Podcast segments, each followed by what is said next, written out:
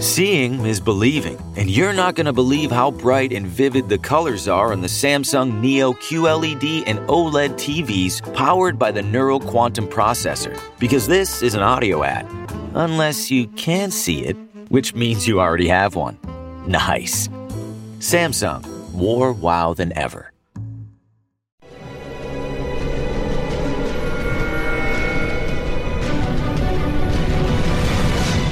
Yo documental.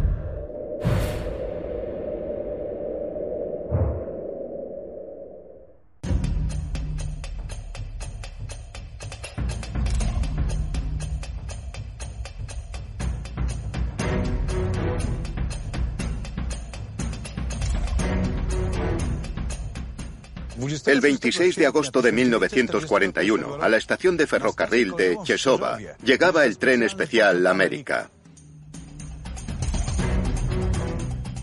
En cuanto Adolf Hitler salió del vagón, los alemanes escondieron el tren en un refugio especial construido expresamente. Adolf Hitler y su comitiva se dirigieron entonces en coche a Stepine, donde iban a encontrarse con el tren de Benito Mussolini. Ambos líderes planeaban discutir el ataque del Tercer Reich a la Unión Soviética. El alto mando de las tropas terrestres de la Wehrmacht eligió Subcarpacha para establecer su cuartel general del mando, desde donde coordinaría el ataque a la URSS. Esta operación recibió el nombre en clave Barbarroja. El alto mando de las tropas de la Wehrmacht eligió Subcarpathia para establecer su cuartel general del mando, desde donde coordinaría el ataque a la Unión Soviética. Esta operación recibió el nombre en clave Barbarroja. Anlage Nord, o la guarida del lobo, fue construido cerca de la localidad de Gierlos, en el actual voivodato de Barmia y Masuria. Desde aquí se coordinaron los ataques a los estados bálticos. Anlagemite, que significa zona media, se encontraba cerca de los asentamientos de Konevka y Yelen, en lo que hoy se conoce como el Voivodato de Lodz. Esta base era óptima para los planes de ataque a Smolensk y Moscú. Mientras tanto, el complejo Anlage Sud, o zona sur, estaba situado entre el pueblo de Stepina y la localidad de Chesova, en la actual provincia de Subcarpacha, desde donde se podía planear el ataque hacia el sur, en dirección al Mar Negro. Anlage Sud era uno de los tres cuarteles de mando que los alemanes habían previsto para la guerra contra la Unión Soviética.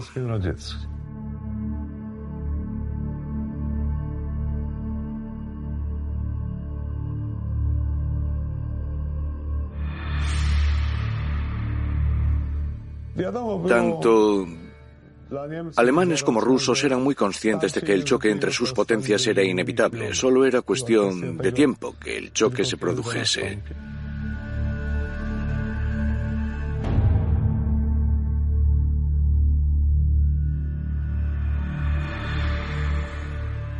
Este lugar fue elegido no por accidente, sino porque no muy lejos de aquí se habían construido dos túneles enormes para ocultar de una forma rápida y eficaz el tren América.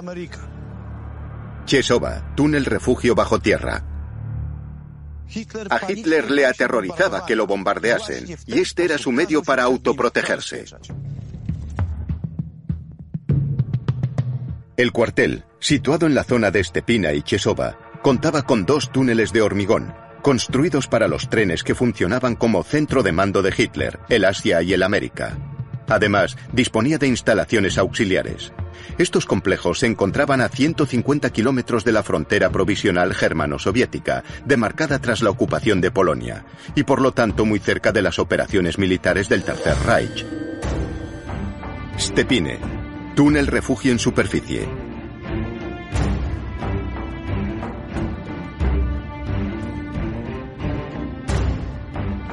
Chesova, túnel refugio bajo tierra.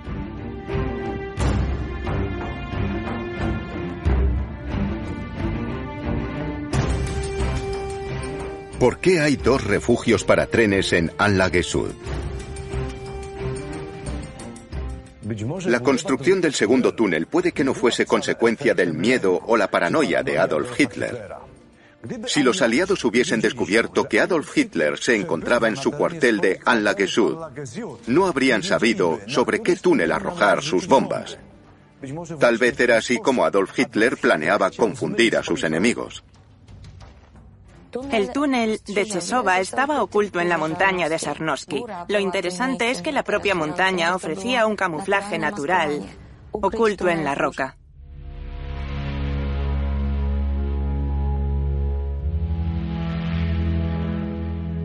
Hemos logrado encontrar al que probablemente sea el último superviviente de los operarios que construyeron el refugio subterráneo para Hitler en Chesova. Tadeusz Lutak, apodado Panzer, fue soldado y estuvo al mando de una brigada del ejército clandestino polaco. Yo estaba en la escuela de oficiales porque me gustaba mucho el ejército. Me gustaba disparar e incluso antes de la guerra ya tenía escopeta. Aún recuerdo cuando llegaron los coches a Chesova y la verdad es que no teníamos ni idea de qué tramaban los alemanes. Se pusieron a perforar la montaña como si buscasen petróleo. Perforaban para ver qué tipo de terreno había debajo, para comprobar si era roca maciza u otra cosa.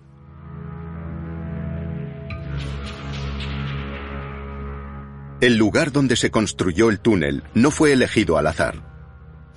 Chesova ofrecía un enorme espacio y tenía la ciudad a un lado, de modo que era difícil para las tropas insurgentes realizar un ataque atravesando la ciudad. Por otra parte, el río Bislok ofrecía una línea de fuego óptima para los soldados que defendían su cuartel. Este lugar fue elegido porque estaba cerca del ferrocarril y estaba también cerca del aeropuerto de Krosny, que se encontraba a 30 kilómetros. Además, era un terreno inutilizado en su mayoría, con buena infraestructura, pero al mismo tiempo las obras no despertaban sospechas. Todo el complejo de Stepine se construyó en campo abierto. Stepine, túnel refugio en superficie.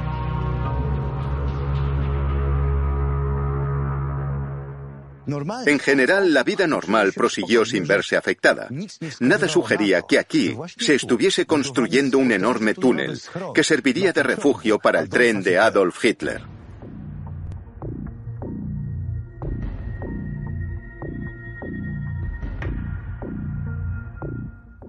Los alemanes ocultaron el propósito de estas obras.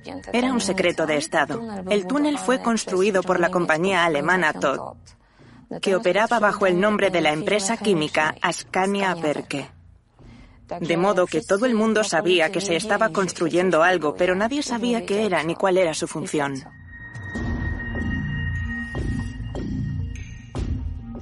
Todo el perímetro de la zona de obra de 50 hectáreas estaba rodeado por un vallado de planchas de madera de dos metros y medio de altura, para que nadie pudiese ver lo que ocurría en el interior. Durante la guerra, nadie hacía preguntas y nadie comentaba lo que pasaba allí dentro. Evidentemente, la seguridad era estricta en todos los aspectos y el acceso a la información estaba limitado. No era fácil guardar las apariencias y mantener la seguridad con 5.000 obreros entrando en la obra día sí y día también, entre los que había judíos del campo cercano, yugoslavos, italianos e incluso alemanes y polacos de la cercana localidad de Chesova. Los polacos eran vecinos de Chesova. En el túnel solo trabajaban alemanes e italianos.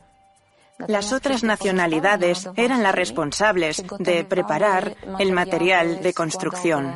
Cuando llegaba la grava, estaba congelada porque era invierno. Había seis polacos destinados a un vagón. Había también seis alemanes con otro. Nosotros hicimos nuestro trabajo y acabamos nuestro vagón, mientras que los alemanes aún iban por la mitad. Ellos siempre decían, lanzan a Basisha, lentos pero seguros. Se usaban hormigoneras enormes, de 500 o 750 litros. para la obra, y no eran plantas para mezclar hormigón ni hormigoneras normales, sino enormes mezcladores de hormigón con grandes motores diésel. Seis de nosotros trabajábamos con las dos hormigoneras. Teníamos azúcar del ejército patrio. Si añadías azúcar al hormigón, lo enfriabas y no fraguaba. Incluso a día de hoy sigue rezumando. Los alemanes pusieron las tuberías después. Si hubiesen averiguado lo que estábamos haciendo, nos habrían metido una bala en la cabeza. Simplemente era traición.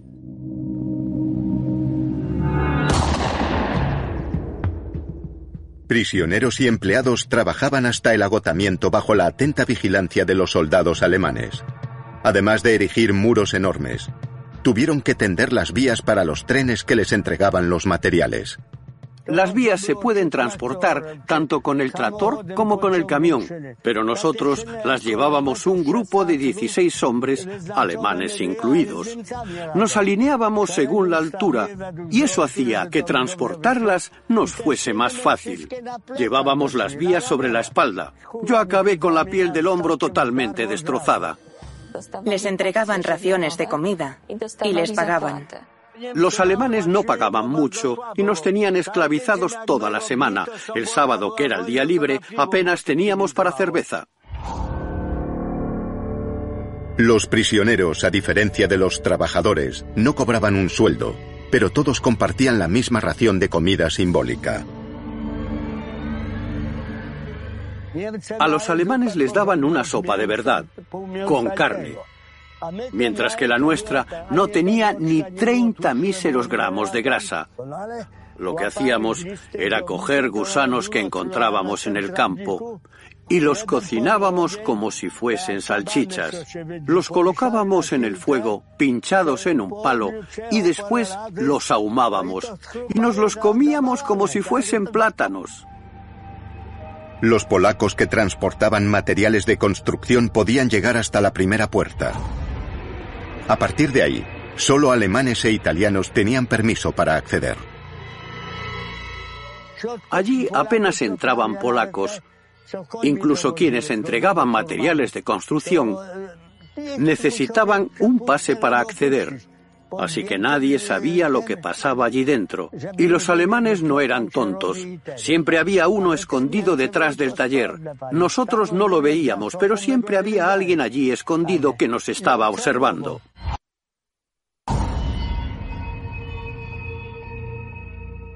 Detrás de mí se encuentra la estación de ferrocarril de Chesova. En línea recta desde aquí, unos 200 metros más adelante, está el enorme túnel bajo la montaña Sarnovska que los alemanes excavaron durante la guerra. Este túnel mide 465 metros y el techo se reforzó con hormigón armado de dos metros y medio de grosor. Chesova, túnel refugio bajo tierra.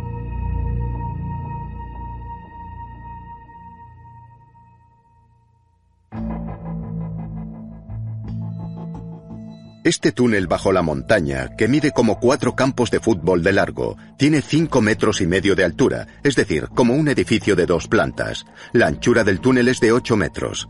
El refugio de Chesova da acceso al otro lado de la montaña Sarnovska. El túnel está cubierto por 35 metros de tierra.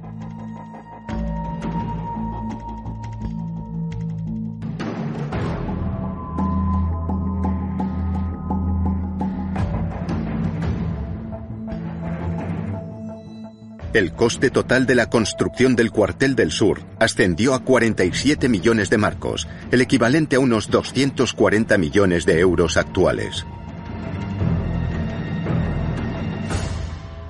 Esa longitud tenía una relación directa con la del tren de mando típico, cuya composición solía oscilar entre los, los 12 y los 16 vagones. Okay, round two. Name something that's not boring. laundry? Ooh, a book club. Computer solitaire, huh? Ah, sorry, we were looking for Chumba Casino. That's right. ChumbaCasino.com has over 100 casino style games. Join today and play for free for your chance to redeem some serious prizes.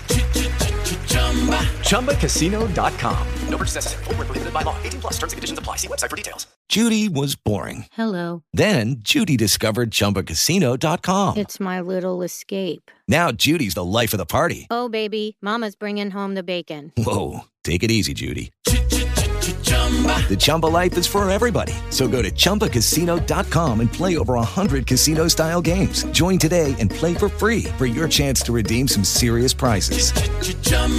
ChumbaCasino.com. No purchase necessary. Void where prohibited by law. 18 plus terms and conditions apply. See website for details. El túnel de la montaña de Chesova se construyó utilizando explosivos. Lo primero que hacían era el agujero y a continuación se hacía el encofrado. En su interior había una estructura de hormigón armado que lo cubría por completo y que tenía una densidad de más de 50 unidades, que para los estándares actuales es mucho.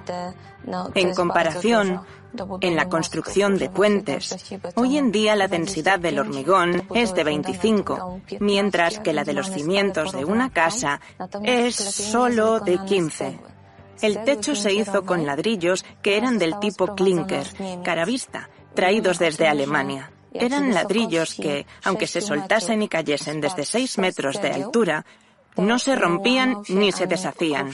Es decir, que era un material tremendamente duro.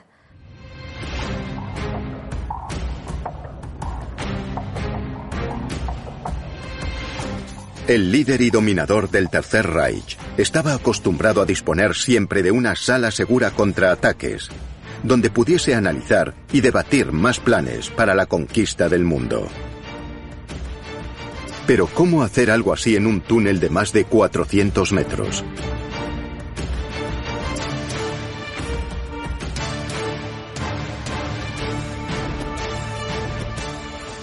El refugio estaba preparado para que el tren que se resguardase en su interior pudiese servir de sede para todo tipo de reuniones, tal y como si hubiese estado en la estación del ferrocarril o en medio del bosque.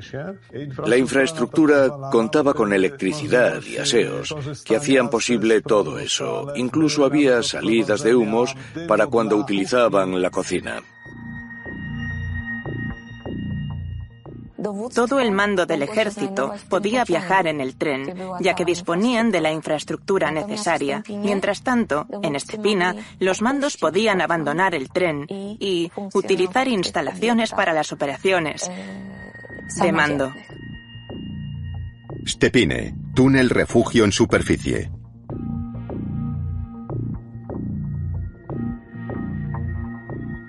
El túnel en superficie de Stepine es 72 metros más corto que su gemelo subterráneo de Chesova.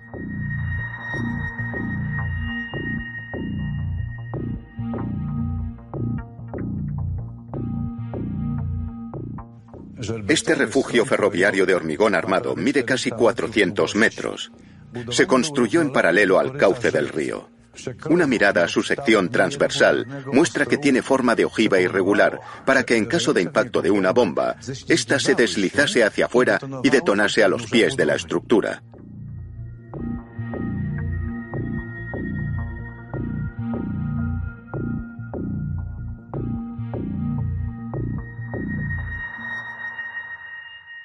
Los muros miden dos metros de grosor lo que garantizaba la seguridad total, aunque hubiese impactado en el mismo lugar varias veces seguidas un proyectil de artillería de calibre 220 milímetros. Pero también había otras medidas de seguridad.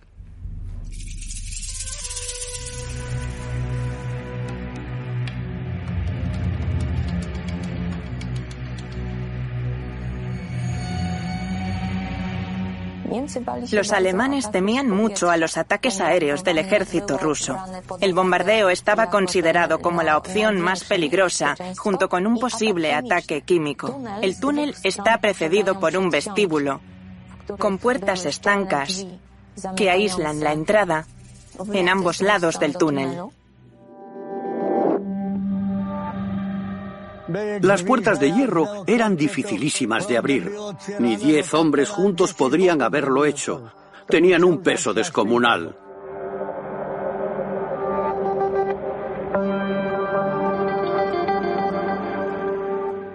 Cada complejo tenía su propia central de suministro eléctrico y el aire se filtraba siempre, ya que el filtrado es lo mejor ante un posible ataque con gas, una posibilidad que estuvo muy presente durante toda la guerra.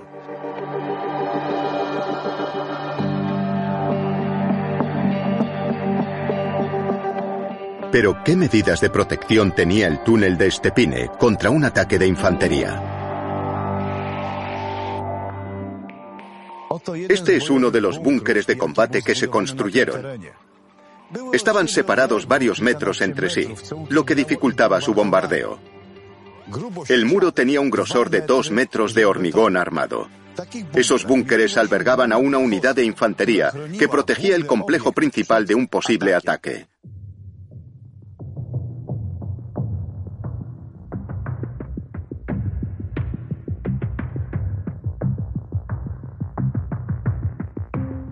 Además de los refugios para los trenes propiamente dichos, también había otras instalaciones de seguridad repartidas por toda la zona.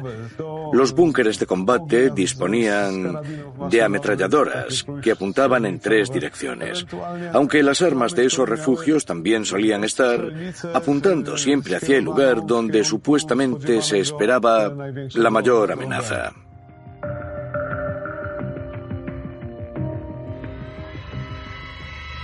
Chesova, túnel refugio bajo tierra.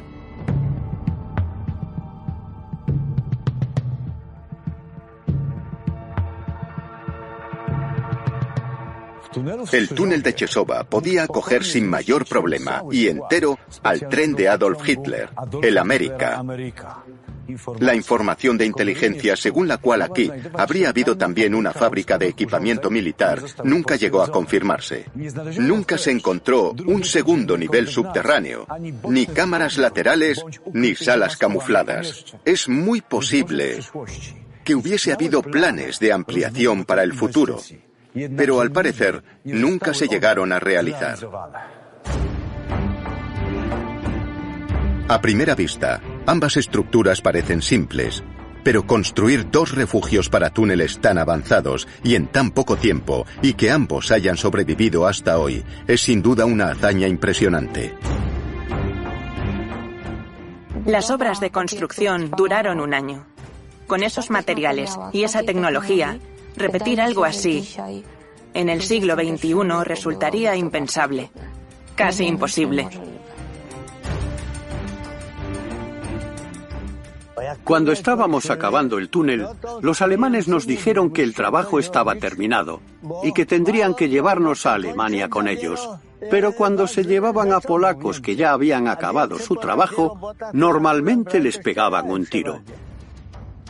Los alemanes lograron construir unas instalaciones avanzadas con suma eficiencia, pero ¿cómo resolvieron el problema de asegurar los túneles para que no entrasen civiles? Cuando se terminó la construcción, llegó el cuerpo de seguridad estándar alemán compuesto por unas 150 personas. Y a partir de ese momento, los refugios se cerraron a toda persona que no tuviese autorización. El mando estableció una serie de castigos rigurosos para quien se saltase la seguridad y los alemanes incluso llegaron a disparar a las personas que se acercaban al refugio o a quien se atrevía a cruzar el vallado. Además de este había dos filas de alambradas de espino y los vecinos de la zona nunca tuvieron permiso para entrar.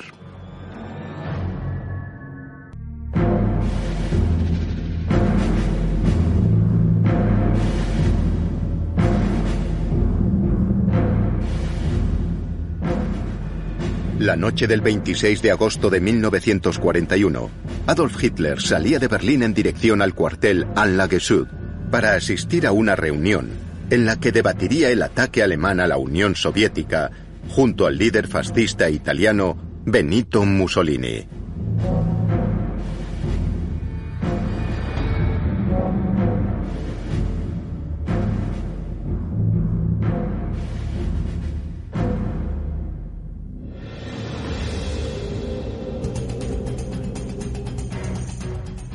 El tren blindado de Hitler no entró en la Polonia ocupada.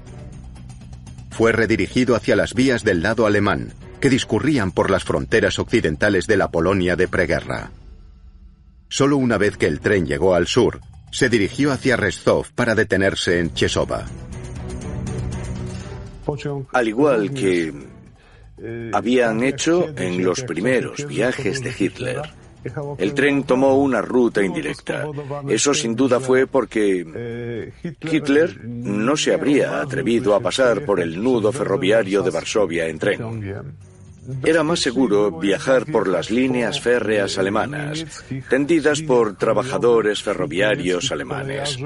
No se sentía completamente a salvo en Polonia.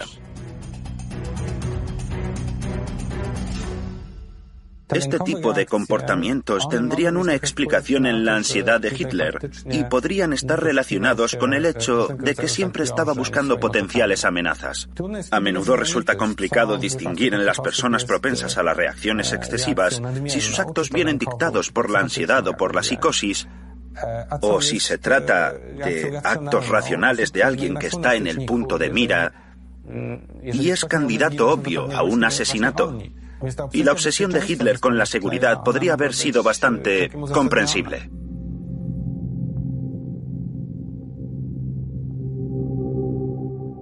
A los vecinos que vivían cerca de la línea férrea se les prohibió salir de sus casas y se dio orden de las ventanas tanto de Chesova como de Stepine.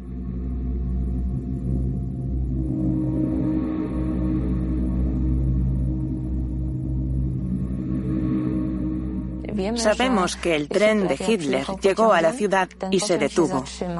Tal vez fuese porque era la hora del almuerzo.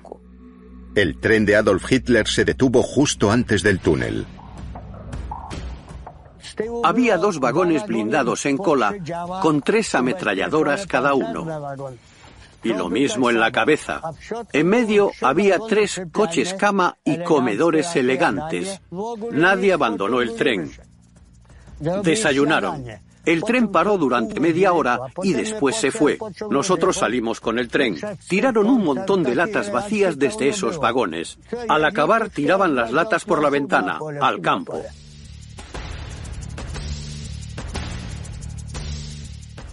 El tren América de Hitler se ocultó en el túnel de Chesova. El tren de Mussolini estaba escondido dentro del túnel de Stepine.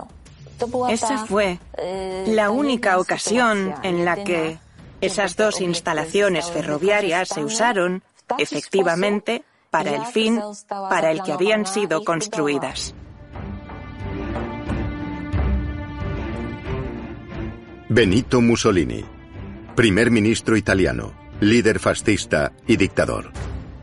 Se autoproclamó Il Duce, que en italiano significa el guía. Hitler lo consideraba el primer hijo de Italia, un hombre que para él había cambiado la historia. A Hitler le impresionaba además que Mussolini era muy parecido a él. Era un hombre nacido de la nada. Hitler era hijo de un agente de aduanas de bajo rango. Mussolini era hijo de un herrero y una maestra. Ambos simbolizaban un cierto odio por el viejo orden y por la aristocracia. Hitler, debido a su fascinación por Mussolini y los fascistas, accedió a la reunión. Los nazis alemanes tomaron prestado de los fascistas italianos el saludo romano, es decir, el saludo que se hacía con la mano derecha alzada. Curiosamente, Hitler muy raramente usaba ese gesto, pese a que acabaría siendo conocido como el saludo hitleriano o nazi, aunque la gran mayoría de los alemanes conocía ese gesto, la mano derecha alzada. Hitler respondía levantando muy poco la mano derecha y doblando ligeramente el codo, salvo en ocasión de algún desfile militar, en los que permanecía en pie durante varias horas, con la mano derecha alzada y en perpendicular al torso. Una de sus secretarias dijo que le maravillaba que Hitler tuviera tanta fuerza. Hitler, al comienzo de su carrera política, estaba fascinado con Mussolini.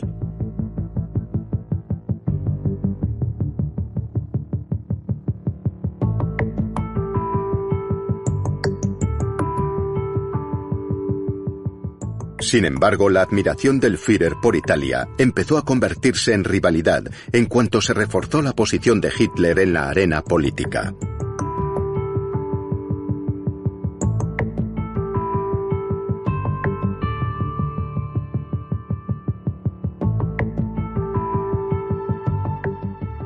Ambos dictadores rivalizaban por la atención de su propio pueblo además de por su posición en la escena internacional. Mussolini también intentaba competir con Hitler en cuanto a vigor físico. Hacía gala de su fortaleza masculina mostrando su torso desnudo frente a la debilidad física de Hitler. Hitler nunca se presentó como un líder fuerte físicamente, pero los discursos maníacos que pronunciaba, la locura en su mirada eran algo diferente. Su táctica era deslumbrar indirectamente, encantar a la población.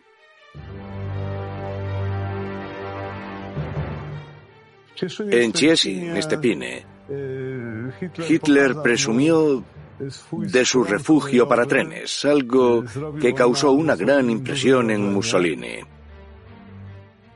Hitler era un fanático, un obsesionado que disponía de todos los medios para hacer realidad las visiones de un auténtico loco. Tras visitar el impresionante túnel subterráneo de Stepine, los dictadores se unieron a la comitiva de automóviles para dirigirse al aeropuerto de Krosnie.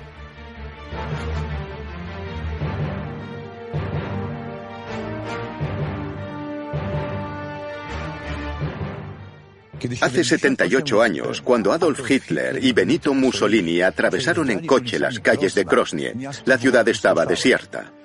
Bajo amenaza de muerte, todos los habitantes recibieron la orden de quedarse en casa y no asomarse a ventanas o balcones. Un cordón de despiadados miembros de las SS, con sus ametralladoras listas para disparar a matar, observaban la situación. Dispararían a todo aquel que desobedeciese la orden.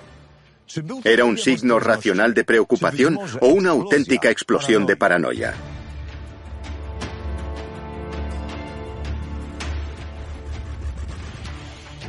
A Hitler no le gustaban los polacos y tenía miedo a las tácticas de guerrilla que usaba la resistencia polaca, que era relativamente activa.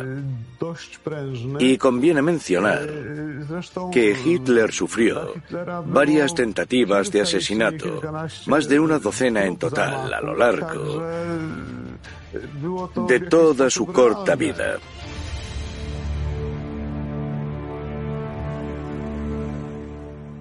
La Italia fascista, bajo el liderazgo de Benito Mussolini, no era enemiga de Polonia ni del pueblo polaco. Mientras Adolf Hitler y Mussolini recorrían las calles vacías de Krosnie, il Duce no dudó en hacer gala de su meridional sentido del humor para burlarse de Adolf Hitler. Mein Führer, has derrotado a Polonia, pero temes tanto a los polacos? Un ofendidísimo Hitler cambió inmediatamente el resto de planes de la visita. Mussolini se burló de Hitler porque ninguno de los dos se comedía y ambos aprovechaban cualquier oportunidad para atacar al otro. Hitler, como suele ser habitual, se tomó la broma demasiado en serio. Con un líder tan inestable y explosivo, era fácil provocar una respuesta emocional. Hitler decidió, en ese momento, dejarle bien claro a Mussolini que no tenía miedo a nada. Ya desde el principio fue evidente que Hitler daba gran importancia a cómo lo percibían los demás. Los narcisistas tienen una necesidad imperiosa de mirarse a través de los ojos de los demás. La compañera de Mussolini anotó este comentario sobre el pueblo alemán en su diario. Los alemanes, por separado, son simpáticos, pero juntos son apodícticos, arrogantes y quieren imponer sus condiciones a todo el mundo. Por eso son tan insufribles. Ambos dictadores despegaron desde el aeropuerto de Krosnie para visitar a los soldados italianos en el frente oriental, concretamente en Ucrania. Regresaron unas horas después. Hitler estaba extremadamente preocupado por su vida. Intentaba protegerla de todas las maneras posibles. Solo permitía acercarse a él a personas que hubiesen sido investigadas. Ningún extraño tenía acceso a él, nunca. Y a medida que avanzaba la guerra, su obsesión aparentemente fue creciendo. Al final de la guerra, sospechaba de todo el mundo. Cualquiera podía ser un asesino en potencia. Hitler, a pesar de su temor a ser asesinado, quiso demostrarle a Mussolini que no tenía miedo y ordenó que los coches circulasen entre la población local.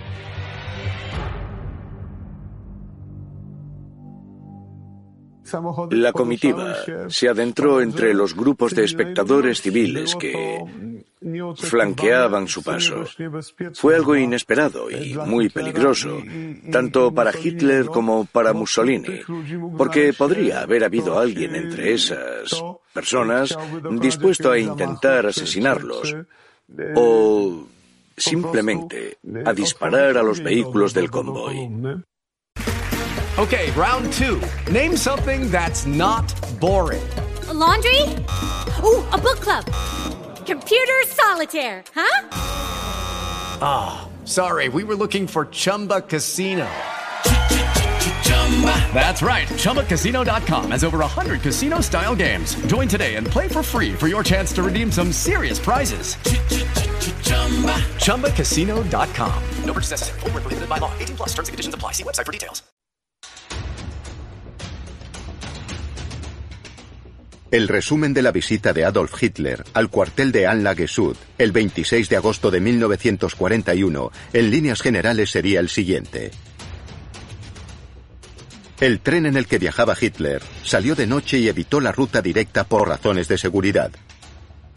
Justo antes del refugio, el tren blindado América se detuvo, puesto que era la hora del desayuno para el Führer y su séquito. Hitler cubrió el trayecto desde el túnel situado bajo la montaña de Chesova hasta el túnel en superficie de Stepine en coche. Allí le aguardaba ya el líder de la Italia fascista, Benito Mussolini. Ambos dictadores fueron en coche hasta el aeropuerto de Krosnie, situado a 30 kilómetros de distancia. Desde allí volaron a Ucrania y después regresaron al cuartel. Hitler tras estar apenas medio año en el poder, consiguió lo que Mussolini tardó tres años en lograr. Fue el tiempo que Hitler necesitó para consolidar y concentrar todo el poder. Hitler, hasta el final de la guerra, y a pesar de lo desacertado de las operaciones militares que llevaban a cabo los italianos, o de lo mucho que se debilitaba el poder fascista, continuó manteniéndose leal a Benito Mussolini.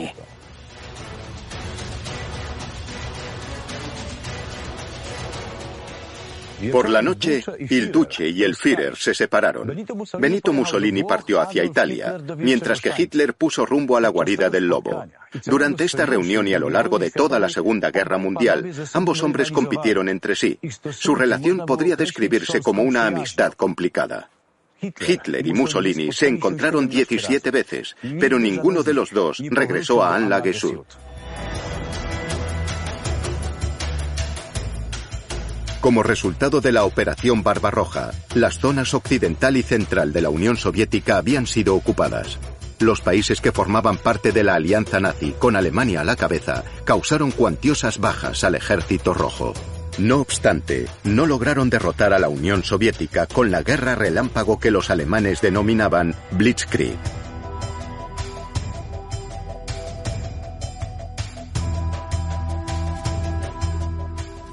Estos cuarteles se construyeron cerca del frente y un centro de mando móvil en un tren parecía un sistema óptimo para librar una guerra. Sin embargo, la situación en el frente no discurrió según los planes previstos y parece que estos túneles simplemente al final no se utilizaron, puesto que resultaron innecesarios. Los planes son una cosa. La realidad es totalmente diferente. Adolf Hitler estuvo en Anlagesud solo en una ocasión, durante su encuentro con Mussolini. Fue la única vez en la que los túneles se usaron para el fin con el que se habían construido. Pero ¿qué fue de ellos durante la guerra contra la Unión Soviética? Una mañana llegó un tren, cargado hasta los topes de munición o de no sé qué con destino a Stalingrado. Entró en el túnel y esperó el día entero. Y entonces, cuando oscureció, se fue. Se metió allí para evitar ser bombardeado. Era una especie de escondite.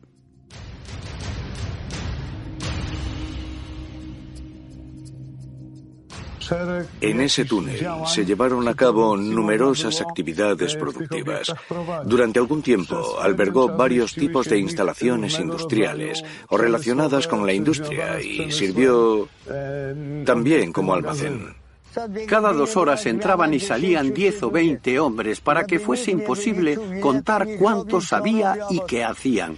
Pero cuando llegaron los rusos, yo estaba allí en primera línea y el lugar estaba lleno de cartuchos sin usar para rifles. Supongo que fabricaban munición.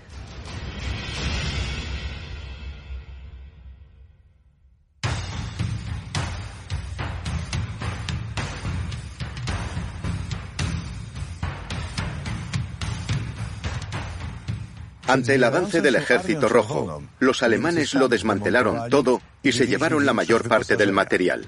El resto simplemente fue saqueado. Tras atravesar el frente enemigo en 1945. A los rusos no les interesaban especialmente este tipo de instalaciones. Su intención era llegar a las fronteras preguerra del imperio alemán lo antes posible. Estos lugares fueron saqueados fundamentalmente por los habitantes de la región. Se llevaron la maquinaria e incluso menaje de cocina como cucharas, y tenedores. Aún se pueden encontrar gran cantidad de piezas de ese tipo en las casas de la zona.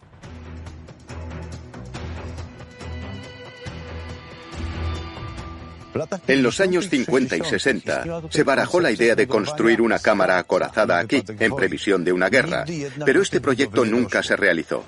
A comienzos de los 70 se estableció una cooperativa de producción agrícola. Se dedicaba a cultivar champiñones.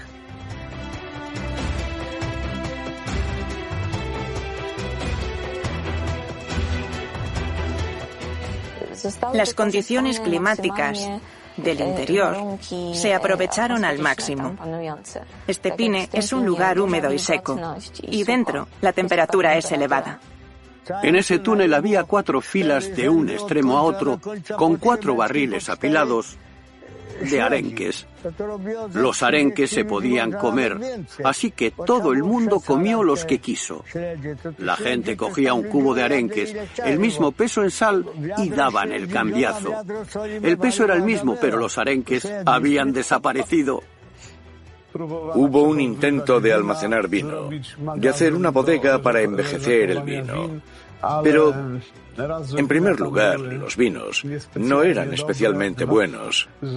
Y, en segundo lugar, los vecinos no se sabe muy bien cómo, pero conseguían llegar hasta el vino cuando lo dejaban envejecer en el refugio, así que la iniciativa se abandonó. Hoy, los túneles de Chesova y Estepine se conservan como atracción turística.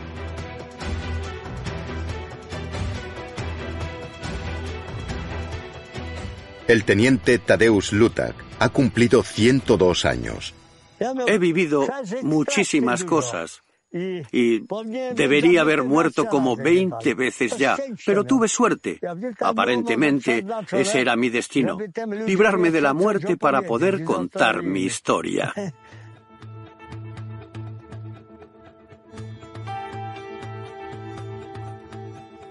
El cuartel de Adolf Hitler, Anlagesud, formado por dos túneles refugio, diseñados para ocultar los trenes especiales de la Cancillería del Tercer Reich, guarda numerosos secretos. ¿Estos lugares son solo un símbolo de la obsesión del Führer por la seguridad? ¿O fueron tal vez el síntoma más caro de su megalomanía? Probablemente la respuesta nunca la sabremos.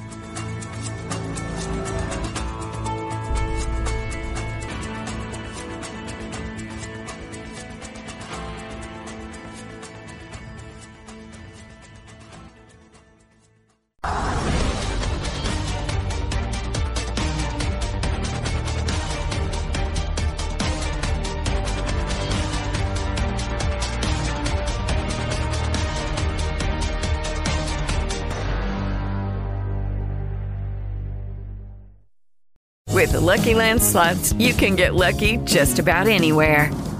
This is your captain speaking. Uh, we've got clear runway and the weather's fine, but we're just going to circle up here a while and uh, get lucky.